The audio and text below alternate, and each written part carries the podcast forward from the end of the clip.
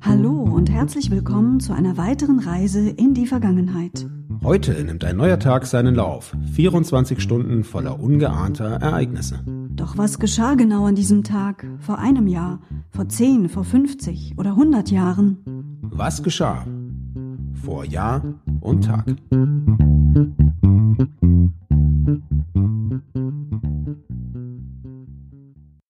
Heute ist Dienstag, der 29. Dezember. Hallo Sebastian. Hallo Anna. Vor einem Jahr.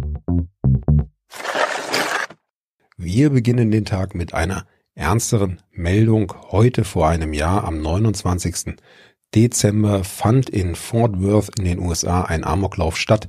In einer Kirche wurden während eines Gottesdienstes drei Personen getötet. Der Schütze selbst wurde anschließend vom privaten Sicherheitsdienst erschossen. Vor zehn Jahren. Am 29. Dezember 2010 gaben die dänischen Behörden bekannt, dass es ihnen gelungen sei, in Kopenhagen einen Terroranschlag auf die Zeitung Jyllands Posten zu verhindern. Zum Hintergrund, im September 2005 hatte das Blatt bereits zwölf Karikaturen unter dem Titel Das Gesicht Mohammeds veröffentlicht, diese stellten Mohammed unter anderem mit einer Bombe als Turban dar. Die Abbildung von Mohammed ist im Islam nicht erlaubt, gegen die Karikaturen wurde demonstriert und auf eine Bestrafung der Zeitung und der Karikaturisten plädiert.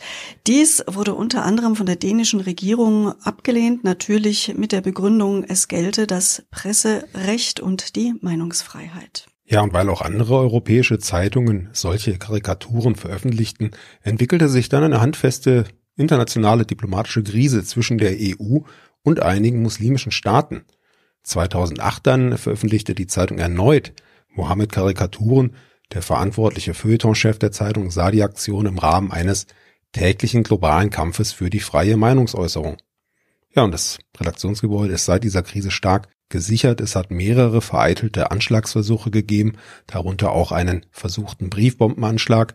Dänische Journalisten sehen Parallelen zwischen den Anschlagsversuchen auf die Jyllands-Posten sowie andere dänische Zeitungen und dem Anschlag auf Charlie Hebdo im Januar 2015. Vor 25 Jahren. Am 29. Dezember 1995 verließ der russische Präsident Boris Jelzin die Klinik. Er hatte zwei Monate dort verbracht nach seinem Herzanfall. Jelzin blieb dann noch bis Ende 1999 im Amt. Er starb im April 2007 an seiner Herzschwäche. Vor 50 Jahren. Am 29. Dezember 1970 wies der damalige Bundesinnenminister Hans-Dietrich Genscher die Forderung der Gewerkschaft der Polizei zurück, den 1951 gegründeten Bundesgrenzschutz aufzulösen. Vorangegangen war dem eine Diskussion über die künftige Ausrichtung der Dienste zur inneren und äußeren Sicherheit. Bereits damals wurde seitens der Politik darüber diskutiert, inwiefern der Bundesgrenzschutz auch andere bundespolizeiliche Aufgaben übernehmen könne. Letztendlich ging der Bundesgrenzschutz im Jahr 2005, also gut 35 Jahre später, in der neu geschaffenen Bundespolizeibehörde auf. Vor 75 Jahren. Genau heute vor einem Dreivierteljahrhundert wurde im Münchner Prinzregentenstadion die Eisrevue für jeden etwas mit der fünffachen deutschen Eiskunstlaufmeisterin Lydia Feicht uraufgeführt. Die Eisläuferin Lydia Feicht war 1922 in München geboren worden. Zwischen 1937 und 41 wurde sie fünfmal hintereinander deutsche Meisterin.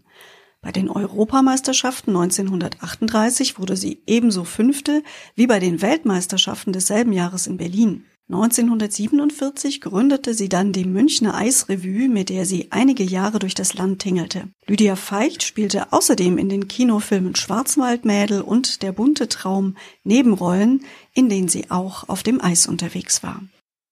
Vor 100 Jahren. Am 29. Dezember 1920 wurde Sid Durnley geboren. Sid Durnley war ein britischer Henker und arbeitete als solcher von 1949 bis 1954. Ursprünglich war er Schweißer von Beruf und bewarb sich dann bei der sogenannten Prison Commission um einen Platz auf der Liste der offiziellen britischen Henker. Nach seiner Ausbildung wurde er 1949 engagiert und assistierte zunächst einmal, bis er dann sein Werk als Henker selbst aufnahm. 1951 stellte Durnley gemeinsam mit seinem Mentor Albert Pierpoint einen sehr makaberen Rekord auf, als es ihnen gelang, einen Delinquenten innerhalb von nur sieben Sekunden vom Leben zum Tod zu befördern. Durnley selbst starb 1994. Die Todesstrafe wurde in Großbritannien erst 1998 vollständig abgeschafft. Das war ja wieder eine bunte, mitunter skurrile Mischung an Ereignissen, die wir heute gerne für euch zusammengestellt haben. Auch morgen werden wir wieder eine Menge spannende Ereignisse für euch rausgesucht haben und freuen uns, wenn ihr mit dabei seid. Schaltet also wieder ein, wenn es heißt vor Jahr und Tag. Bis dahin eine gute Zeit, sagen Sebastian und Anna. Der Podcast vor Jahr und Tag erscheint täglich neu. Produktion Tonbild Schau. Dr. Anna Kugli und Sebastian Seibel GBR. Mit uns können Sie sich hören und sehen lassen.